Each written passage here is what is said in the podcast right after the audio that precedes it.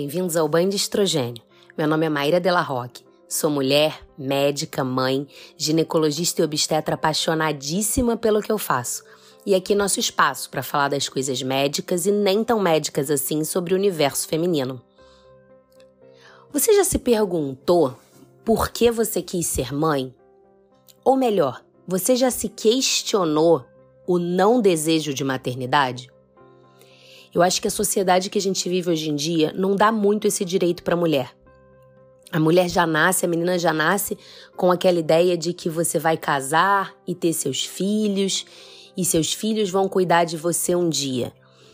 É uma coisa pré-moldada que acaba entrando na nossa cabeça e muitas mulheres ou aceitam sem questionar ou se sentem estranhamente incomodadas com isso. Hoje em dia, a gente já consegue falar mais abertamente sobre esse não desejo de maternidade que muitas mulheres têm.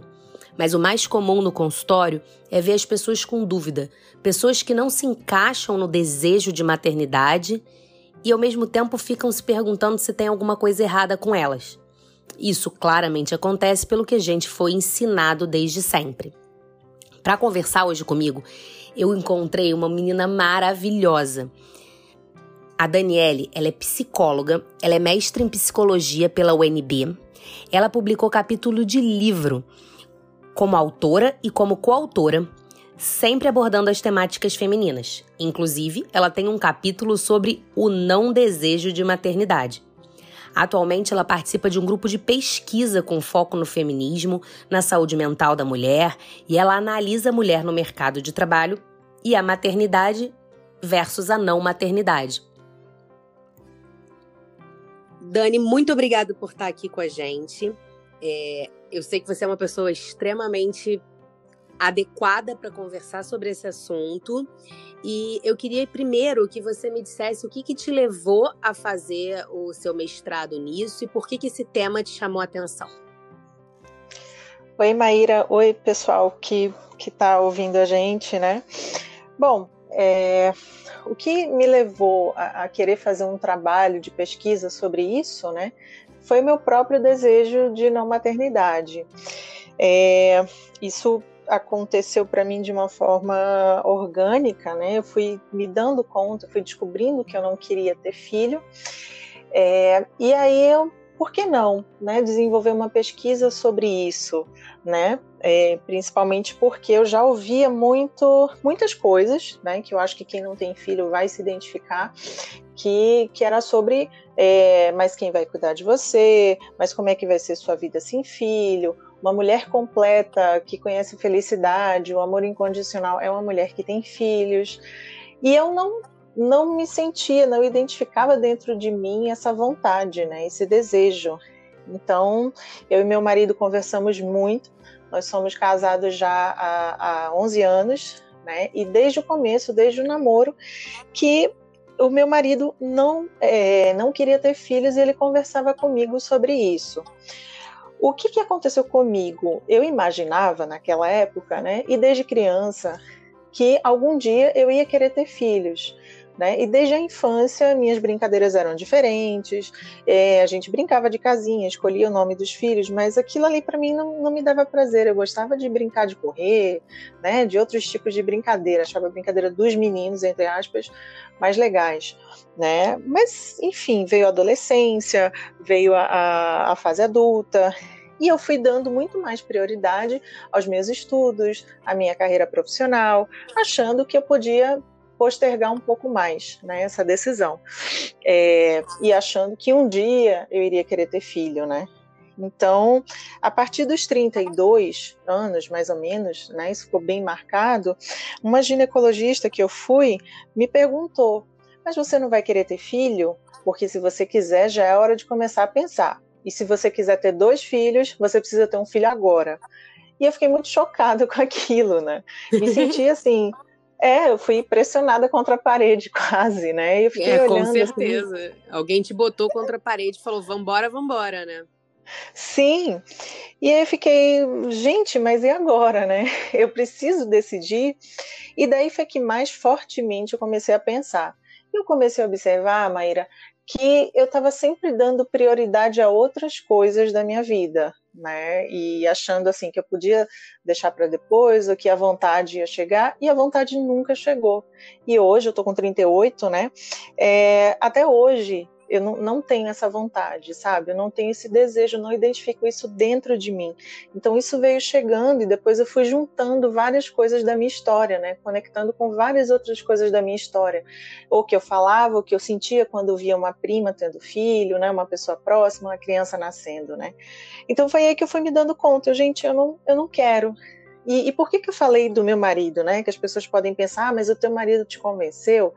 Não, a gente tem uma coisa na sociedade, né, que, que é muito forte, é que os homens são diferentes da, das mulheres em vários aspectos, né? E o meu marido, na condição de homem, a ele foi permitido pensar por que, que ele não queria, que ele não queria.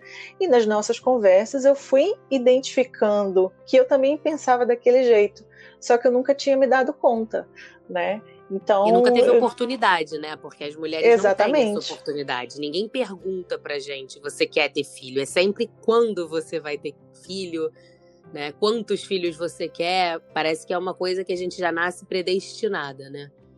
Exatamente, né? O fato de nascer mulher, com essa capacidade de procriação, com essa capacidade biológica, né, é, te coloca sempre nesse lugar daquela que vai procriar, daquela que vai ter filhos, só precisamos saber quando, né? Então, assim, é, para mim foi muito isso, veio muito dessa forma. E aí seu companheiro acabou te ajudando, né? Na verdade, ele abriu para você a oportunidade de perceber que você tinha um pensamento igual dele e que nunca te deixaram pensar. Sim. E isso também foi uma coisa chocante, porque né, eu sou psicóloga clínica, e aí na clínica a gente ouve muito sobre isso. Você também, porque eu acho que a, a ginecologista, né, a mulher uhum. ginecologista, uhum. ela acaba sendo um pouco confidente, né, das pacientes e tudo. Então você Sim, deve ver coisa semelhante, um né? Tudo. Elas pois sentam é. lá e falam, né? Elas saem falando. É, é a intimidade, Sim. a questão da intimidade. Sim, e aí é, a minha ideia de estudar sobre o tema, né, foi muito disso. Olha, igual a mim, deve ter muitas outras mulheres, né, e que, assim, e que vão passando, né, pela vida muito com esse discurso do convencimento. Então, tem muita mulher aí que pode ter tido filho, né, muito sem pensar, sem se dar essa oportunidade, né, de reflexão. Então a minha ideia de, de fazer a pesquisa foi muito isso, né? De também de trazer a mulher para esse lugar do não desejo, né? Porque é. o que, que acontece? A sociedade coloca a gente no caminho, qual que é o caminho do meio, né? A mulher vai ter filhos. O ter filhos para a mulher já é dado, ele já vem dado. Então, isso faz com que as mulheres que não podem e as mulheres que não querem, elas fiquem à margem, cada uma sendo rechaçada de um jeito, né? Sim, com certeza. Tem a, a, mulher que não pode, que ela fica naquela sensação eterna de incapacidade, né? Exato. E a mulher que não quer na sensação de inadequação. Assim, eu já ouvi de, de algumas pacientes minhas que têm isso por decisão também. Olha, não tenho essa vontade que, e era a minha próxima pergunta, assim, como sua família lida com isso e como a sociedade, seus amigos lidam? Porque elas reclamam muito, sabe? Elas falam assim, uhum. que já ouviram de tudo, de, ah, isso é egoísmo, você tá pensando em você e não no outro, sendo que que outro que nem foi gerado ainda, né? Mas você tá pensando em você e não no outro. Essas coisas do você vai ficar velha, quem vai cuidar de você, você vai se arrepender dessa decisão. São coisas muito fortes para se falar para uma pessoa em decisão da vida dela, né? Sim, exatamente, né?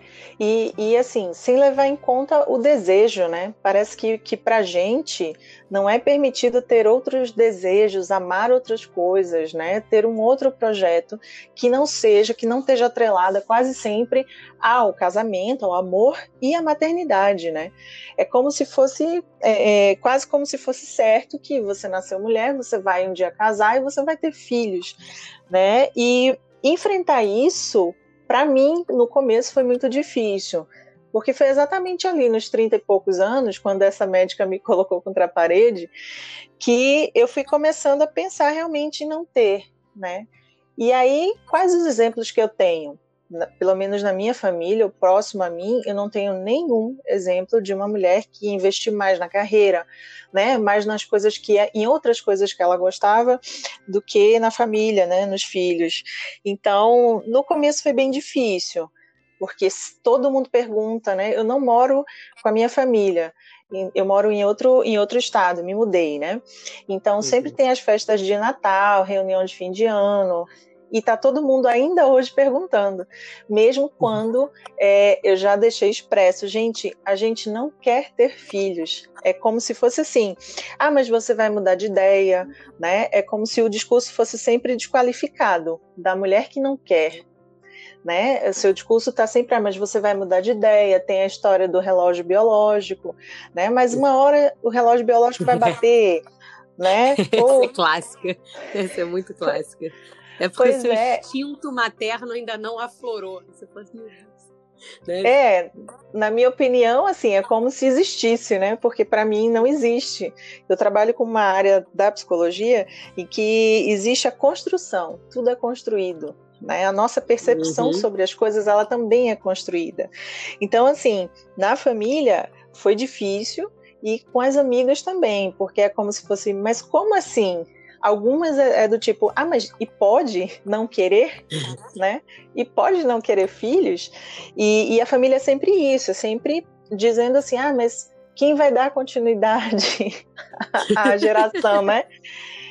E, e, assim, eu tenho dois irmãos, né? Então não sou só eu. E mesmo que fosse, né? Não está na minha responsabilidade dar continuidade à, à família. O que, que, é isso, né?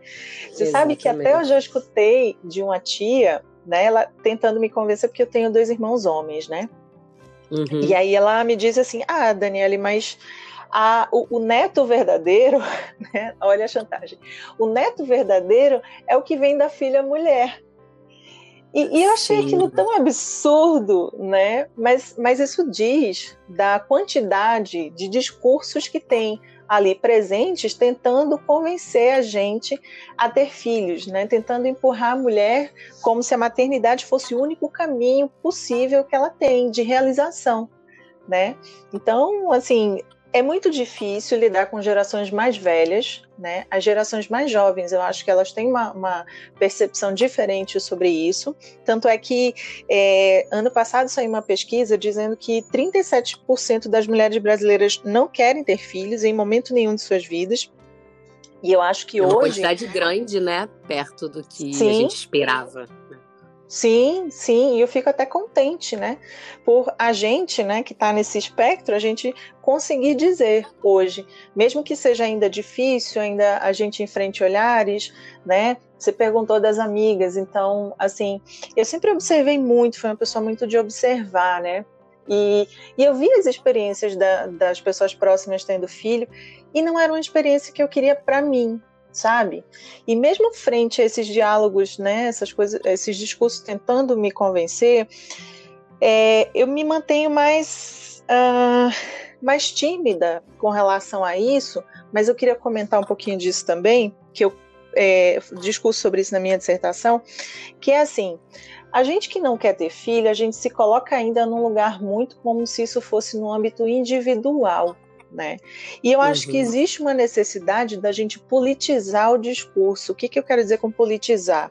Tornar isso coletivo, sabe? Tra é, puxar a nossa cadeira e colocar um lugar ao sol, né? Pegar um lugar ao sol para gente porque não existe só um modelo de felicidade, né?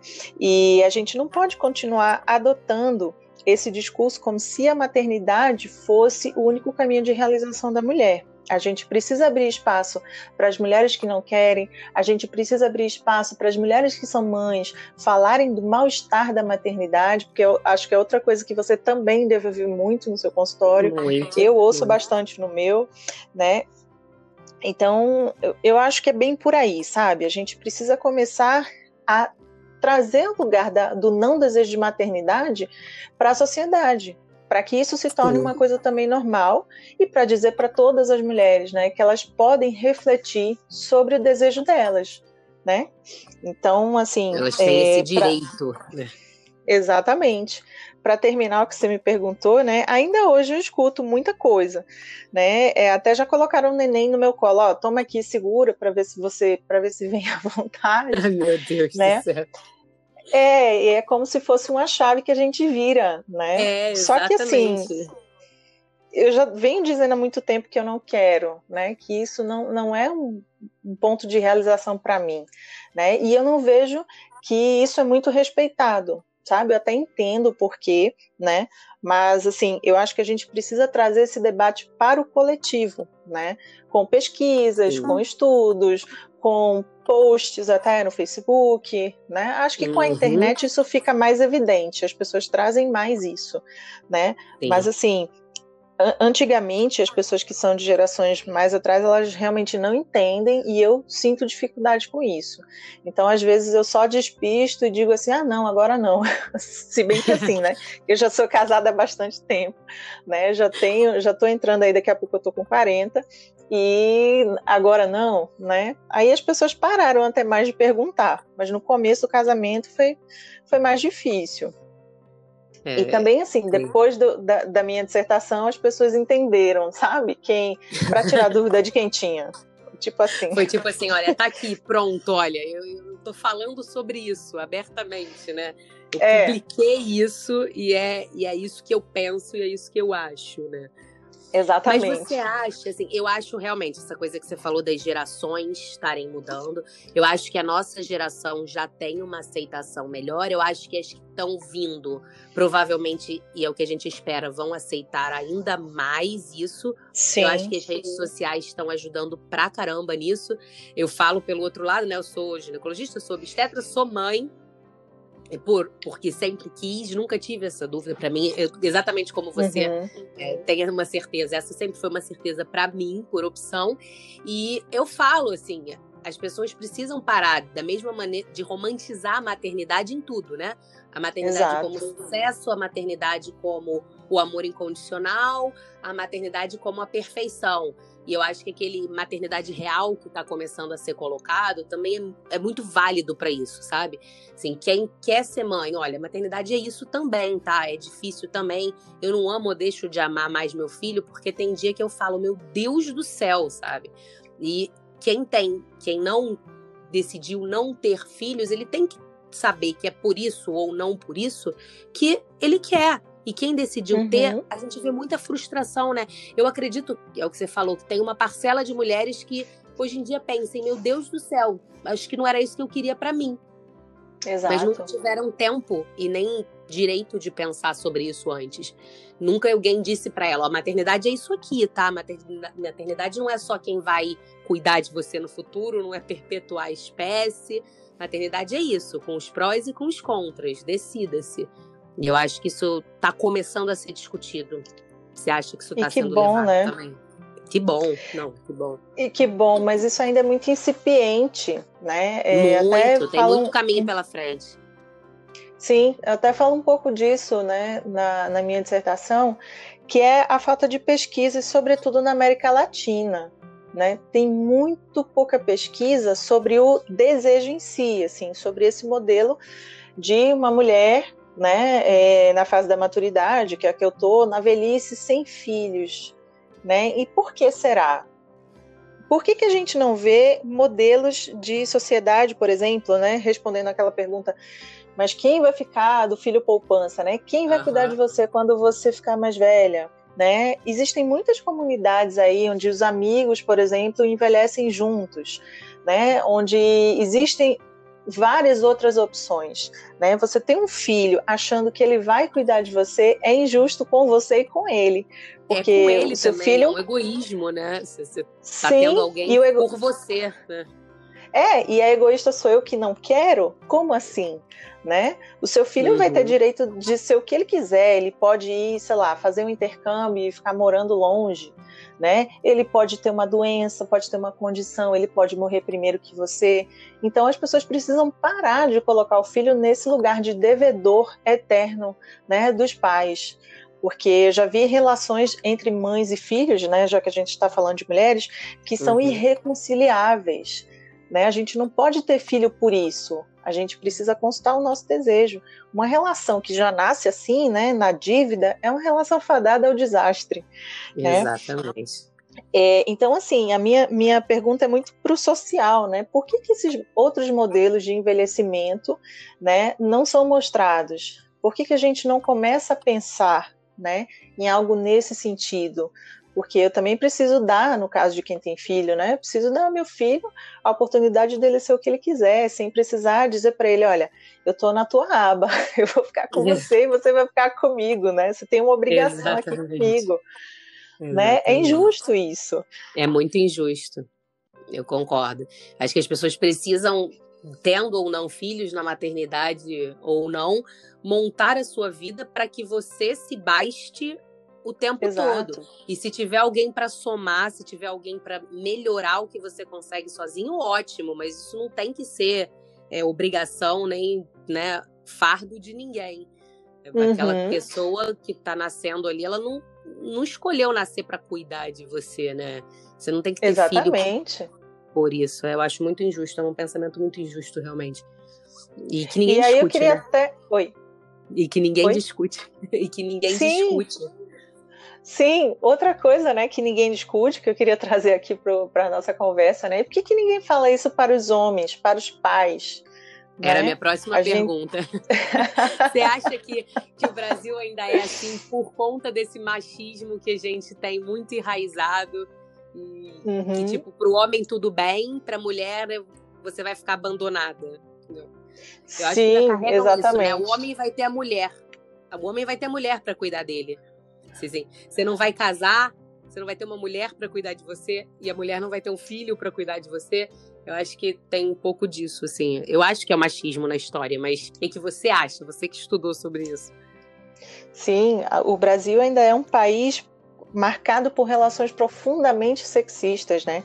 E muito, muito dos, do, dos estudos em que eu me apoiei foi um livro que saiu em 2018 da professora Valesca Zanello, que é daqui de Brasília. O livro, o livro se chama Saúde Mental, Gênero e Dispositivos. Para quem quiser aí, tem e-book, tem a, a, versão impressa, né? É, a professora vem, vem falando que no Brasil as relações são profundamente sexistas e existem caminhos privilegiados de subjetivação.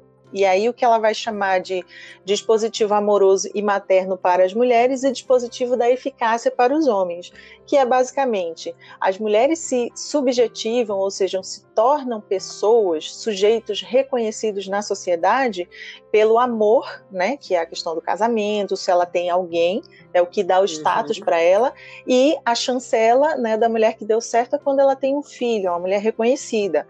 Ah, mas você não casou, mas pelo menos teve um filho, né? Você se separou, mas você tem seu filho. Né? E para os homens, esse dispositivo da eficácia, que é um status né, é, laborativo e sexual. Então, é por isso, né, isso ajuda a gente a entender por que é que para os homens não se colocam determinadas encruzilhadas que se colocam para as mulheres. E a maternidade versus carreira é pelo menos uma delas. Né? Então, uhum. assim, a gente vive num país que é profundamente sexista, né? E agora, ultimamente, que tem se exaltado essa figura do homem machão, do chefe de família, né? Que é essa pessoa que tem todos os indivíduos da casa ao seu dispor, a começar pela mulher. Né? Uma outra coisa que eu gostaria de comentar é porque a gente, mulher, já cresce também nesse lugar de cuidadora. Não ensinam pra gente Sim. outras opções. Se a gente começa, é, vai ali na infância, né? Quando a gente é criança, faz aniversário, já começa a ganhar boneca, pratinho para lavar, brinquedinhos que vão mostrando para a gente qual o lugar que a gente deve ocupar, né? Enquanto os meninos estão ganhando outros tipos de brinquedo, né? E o lúdico ele ajuda a construir a realidade. Então, se a gente, mulher, por exemplo, não ganha cubo mágico, não ganha jogos matemáticos, não ganha é, jogos que estimulam a gente, o nosso pensamento, né, é, é esse pensamento mais lógico matemático, para a gente vai sobrar coisas outras, né? Ou seja, para a mulher é sempre essa coisa da casa, do cuidar, e para o homem é sempre uma profissão, um estímulo relacionado a isso, né? Então, isso vem desde a infância. Nossa, nosso treinamento, nossa subjetivação, os lugares que a gente deve ocupar são mostrados para a gente desde a infância. Então, vai da gente começar a desconstruir esses lugares e mostrar que é possível para o homem, sim, ter, um, ter também, ganhar também um bonequinho, uma boneca, trocar fralda, né? E por que não? Né? E para as mulheres, outros outros tipos também de, de subjetivação, que ela pode ser Alô? o que ela quiser. Dani? Oi? Eu acho que cortou. Oi, caí? Oi, pessoal. Deu um problema no áudio, então a gente vai voltar a partir daqui. A gente estava falando sobre como desde da infância a gente é né, colocado como a menina para cuidar e o homem para pensar nos brinquedos e desde sempre como esse lúdico já imputa na gente essas essas verdades desde sempre, né? E eu lembro que com meu filho, ele tinha um ano e pouquinho, ele adorava brincar de cozinha. E aí eu falei assim, cara, vou dar para ele. Ele pediu pro Papai Noel de dois anos uma cozinha. Falei, vou dar para ele cozinha, vou dar panelinha, vou dar isso, vou dar aquilo, vou dar aquilo outro. E aí eu fui comprar. Gente, todas as caixas de brinquedo são meninas de aventalzinho, meninas com bebê no colo cozinhando, meninas com. Gente, por que não tem uma foto simplesmente de uma criança brincando, de duas crianças brincando, sabe? Foi muito difícil conseguir alguma coisa que não remetesse ao meu filho a tipo, olha, isso aqui é uma brincadeira de menina que você tá tendo, sabe? E no final eu consegui, só consegui pela internet, depois de rodar os shoppings. Na internet eu consegui. Ele ganhou a cozinha dele, ele adora até hoje brincar disso. E por que não, né? Por que não mostrar para os homens que eles pensam, mas eles amam e que as meninas também amam e podem pensar junto, sabe? Pois é, é, é, é, algo que a gente precisa construir mesmo, porque aqui no Brasil não tem essa referência. E quando tem, né, é isso que você falou, todas as caixas de brinquedo já mostram uma menina. Quando é um menino, já não é mais a minha primeira cozinha, é assim, mini chef. Já é como se fosse, não sei, como se existisse uma hierarquia, né, e os Sim. homens tivessem algo a mais, um degrau acima, né? E ao mesmo tempo que você vê, tem o mini chefe, mas não tem ferrinho de passar para menino, não tem vassoura para menino, né? Então as não referências são sempre apontadas para nós e nesse lugar, nesse lugar do cuidado, da atenção, do amor ao outro, né? Do que nesse livro que eu citei para vocês, um da professora Valesca, ela vai chamar de heterocentramento.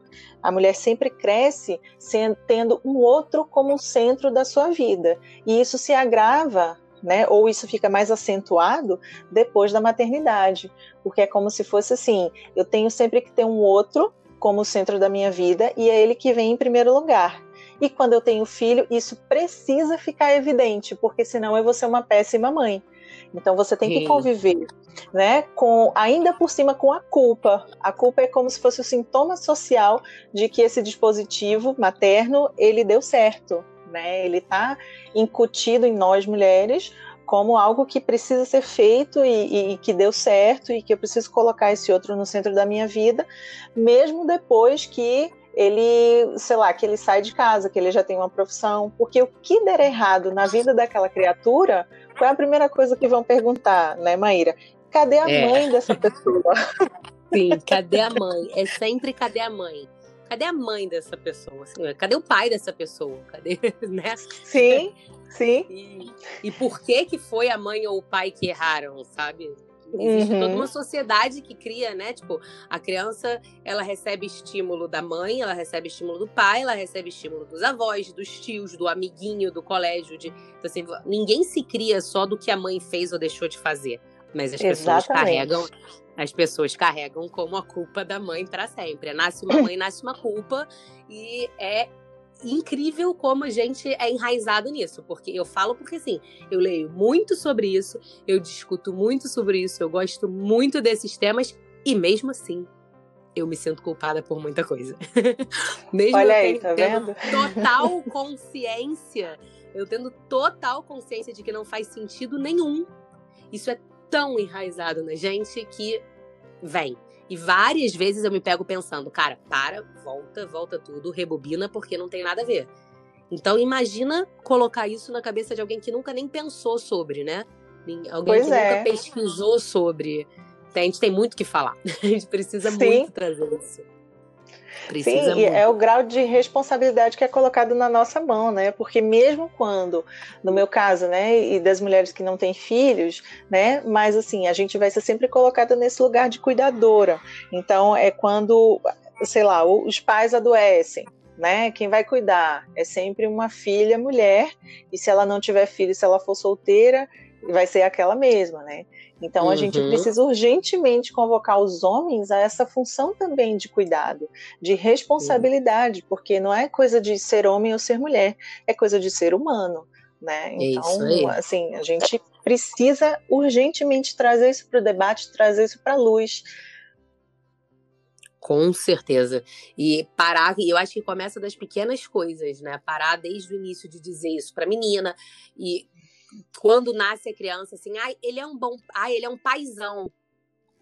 Ele é um paizão por quê? Porque ele faz o que ele tem que fazer, sabe? E é, ah, meu marido faz não, a parte meu dele. marido não troca fralda. Nossa, isso é o tempo todo, né? Meu marido, uhum. nossa, seu marido troca fralda, ele é um paizão. Não, ele é Ele ganha um, um post no Facebook, né? É, exatamente. Ele é um genitor que nem eu e ele tem que cuidar daquele ser indefeso, o qual ele colocou no mundo. Ponto. Né? Sim. Tanto quanto eu. Então, assim, não tem nada de paisão, ele não tá fazendo mais do que obrigação dele. E, só que isso ainda é muito, muito enraizado. A gente. Eu acho que isso vai mudar. Você acredita que isso tá mudando? Eu acredito que isso tá mudando, sim. Eu, eu acredito. Passos devagares, mas passos devagares, né? E não nunca vai ser fácil uma mudança dessa, mas eu já vejo algumas é, maneiras de lidar das gerações um pouquinho mais novas que a gente, que já estão melhores. A gente já está melhor que os nossos pais. E a minha prima, por exemplo, já tem ideias melhores do que eu tive quando tinha a idade dela, sabe? Uhum, uhum. É, eu, eu, tenho esperança, né? Eu tenho fé. Até por isso que eu, eu sou psicóloga, né? Eu tenho fé, na, eu acredito na mudança, na nossa evolução, assim, enquanto espécie, né? E acho que todo esse debate, os estudos de gênero, né? Quando a gente faz uma pesquisa e, e usa esse conceito, eu acho que a gente está também ajudando quem vem depois, sabe? É, tem tem muita, muitas, muitas coisas que eu queria falar. é, eu imagino. Mas eu esqueço. Eu imagino, porque para você isso é muito dia a dia, né? Muito, muito presente Sim. na sua vida. Você estudou muito sobre isso, tem muito a acrescentar sobre isso. Né? Você, você é, né? vivencia né? isso. Sim. Seu trabalho e a gente ouve muito isso na clínica também, né? A reclamação das mulheres. Eu não sabia que ia ser assim. É, eu, eu tive, tive filho achando que ia ser diferente, ou achando que eu ia gostar, né? Então, os, os estudos e as pesquisas com esse foco, eles ajudam a gente a pensar e a repensar, né? Porque quando a gente conversa sobre isso, né, eu estou dizendo para outras mulheres que é possível, por exemplo, não querer ter filhos, sabe? Que ela pode viver bem, ela pode ser feliz com as escolhas dela, né? Mas como a gente cresce muito com esse tipo de referência, vamos citar um exemplo. Como é que é final de novela? Né? Para as mulheres. é todo mundo casando e ou tendo filho. Como é que são Sim. os desenhos da Disney? Né? No final, a princesa sempre fica com o príncipe. Ai, Daniele, mas está mudando. Ah, mas o final da Malévola, por exemplo, que é uma história né, recontada, uhum. no final, a realização da Malévola não vem pelo amor, vem pelo filho. A Frozen, né? Tem no final também tem uma relação um pouco maternal das irmãs ali. Então a gente está sempre sendo colocada nesse lugar da maternidade, do cuidado, do existir para o outro. Música, o que você pensar, né? Então a gente precisa desconstruir isso e é de uma forma global, porque está tudo muito conectado. Tem uma, tá. uma autora chamada Teresa de Lauretis, né? Eu, eu, acho que se pronuncia Lauretis, mas eu não falo francês, que ela vai dizer que se chama tecnologia de gênero, né? Que são todos esses signos que vão mostrando para a gente os papéis que a gente deve cumprir, que a gente deve realizar, né? Então, comédia romântica, tudo que você pensar, música, filme, novela, né? Todos os exemplos que eu já citei estão sempre colocando as mulheres nesse lugar. Né? Série, tem um monte de série aí que vão mostrando isso, né? Embora que às vezes de forma sutil. Outro dia eu ouvi uma pessoa numa, numa mesa assim de bar, né, dizendo assim: "Ah, se você é, eu não, não aguento pensar na possibilidade do fulaninho, que era o filho dela, sair de perto de mim. Eu não quero pensar nisso um dia que ele for trabalhar, que ele for estudar fora. E, e a criança tinha dois anos. Né? Então, isso na vida real é o exemplo, exemplo prático de quando a gente dá a nossa vida nas mãos do outro eu existo para o outro. E é claro que se ela existe por esse filho, quando esse filho for embora, a vida dela vai acabar. E isso é muito injusto com a gente, porque, por exemplo, os homens não vivem isso, né? Eles são ensinados a ter o egocentramento, que eles são o centro da vida deles. E tá certo. Nós é que temos que aprender a estar tá nesse lugar. A gente não sabe como é que é estar tá nesse lugar, porque a gente está sempre vivendo e existindo para o outro. Né? E se for o filho, a gente está no lugar certo. É como a sociedade entende que a gente, mulher, deve existir. E isso é muito injusto, né? Muito. Isso é por muito isso, injusto. Por isso que as mulheres que não querem ter filhos são tão, tão chamadas assim de egoístas, né? Eu acho que, que vem muito desse lugar. Talvez. Vem, vem muito. É isso, é tipo, ah, você, você está pensando só em você, você está pensando só na sua carreira, né? São, são Sim. Classes, clássicos, assim, de. E o, você vai, para mim, o pior é o você vai se arrepender. Sim. Pelo simples fato de que, assim, você vai se arrepender de qualquer decisão na sua vida ou não. Sim. Seja ela a maternidade ou não. Assim, você escolhe ir para faculdade X em vez da Y e você pode se arrepender. Sim. Ou não. Caminhos são decididos Sim. e a vida vai se guiando a partir daquelas decisões. Então, né, por que, que essa vai ser que você vai se arrepender? E Exato. por que não você vai ser mãe e vai se arrepender de ser mãe? Você pode também, né? Sim. Você pode. Sim, tem um livro que saiu da pesquisa de um israelense. O livro se chama Mães Arrependidas, que é o relato de várias mulheres, algumas delas já têm até netos, dizendo assim: olha, se eu pudesse voltar atrás, eu não teria feito a escolha da maternidade, né? Porque a maternidade que a gente tem hoje, esse modelo de maternidade, é um modelo muito solitário e que tudo cai uhum. em cima uhum. das costas da mulher, toda a responsabilidade afetiva, às vezes financeira, né, para aquelas mulheres que, enfim, tem, são mães solo, né? Então a responsabilidade que você pensar, o que você pensar é sempre atribuído à mãe. E aí o que eu queria falar naquela hora, né, que talvez até o Freud tenha uma contribuição vasta, porque foi ele que começou com a culpa é da mãe, né? Só que o, o Freud falou do que ele estava vendo na época dele, né? E hoje a gente tem a oportunidade de repensar, de trazer novos conceitos, de trazer novas interpretações, né? Mas assim, a gente também precisa pensar que isso facilita, é, é, isso beneficia uma grande parcela da população que não está nesse lugar de mãe, né? É, e, e aí eu queria até falar, né? Eu ia falar isso no final, mas enfim, a gente tem mais de 5 milhões de crianças sem o nome do pai no registro de nascimento. E a gente tem outros tantos milhões que tem um pai que é figurativo, né, que acha que trabalhar, colocar comida em casa, pagar pensão para aqueles que não, não, vivem mais juntos, né, já estão fazendo o suficiente. E a gente precisa convocar essa outra parcela da população a cumprirem a responsabilidade. E não temos nenhuma lei de criminalização nesse sentido. Né? Então, o modelo de maternidade que a gente tem, ele acaba sendo muito cruel, mesmo para quem gosta, porque você que tem filho sabe o quanto é difícil, né, dar todo esse suporte que uma criança precisa para crescer de forma saudável, né, é física e psiquicamente. Com certeza. Com certeza. O trabalho é enorme e ainda mais eu, eu falo assim que quanto mais você pensa, mais difícil é porque uhum. eu, além de ter que né, manter vivo, manter alimentado, manter saudável e etc., eu ainda quero que ele mude o que eu vivo hoje em dia. Então, assim, eu ainda quero que ele pense diferente. Então, uhum. eu ainda preciso lutar contra algumas coisas para que talvez ele e a geração dele não sofram o que a nossa sofre. Então, além de tudo, a gente ainda tem que militar, sabe? E é, pois é. Comprar brigas. É, é difícil, porque também fazer mais do mesmo é mais fácil, né? Imita, vai lá, vive a vida. E eu não consigo ser assim. Então dá um trabalho sobremaneira, indescritível. É, e eu fico pensando muito assim na condição da, das mulheres que têm filhos, né?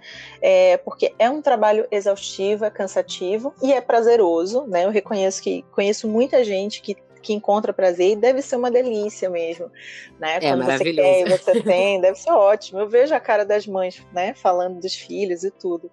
Mas assim, num país como o nosso, né, Maíra, que a gente tem uma, uma desigualdade social muito grande, então a gente tem muitas mulheres que não têm suporte né? Então, que horas é que essa mulher que precisa trabalhar o dia inteiro e aí chega em casa ainda tem que dar conta do, da, da tarefa de casa, ainda tem que ter um tempo ali para o filho, ainda tem que ter um tempo para ela.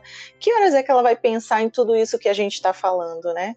Que horas é que se muda o mundo quando você tem o dia inteiro de obrigações para cumprir, tem que né, ganhar o sustento da família. Então, assim, a Andrea O'Reilly tem um livro muito bom sobre isso, que é Maternidade, dois pontos, a questão pendente do feminismo. O, como é que a gente vai trabalhar com essas mães que precisam de suporte e precisam de é, direitos, que precisam né, de alguém pensando por elas? Porque a gente tem esse modelo que é um modelo exaustivo para as mulheres mães. Né? Então, como é que a gente faz com elas? Né? E isso é uma questão assim que eu gosto muito de pensar sobre, né? E que a gente precisa deixar essas mulheres falarem, precisa convocar elas também para o debate, para elas é, falarem o que que elas sentem, né? E eu acho que no fundo, no fundo, o que a gente está falando cai no modelo de maternidade que a gente tem, que é um modelo que cobra muito das mulheres, que é exaustivo, que coloca toda a responsabilidade em cima delas, né?